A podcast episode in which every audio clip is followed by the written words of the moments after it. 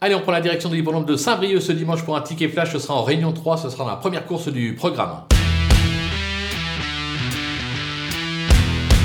Dans cette épreuve, on va se méfier du numéro 7, euh, Ivanoé euh, Duclos, qui a montré euh, des moyens sous la selle par le passé.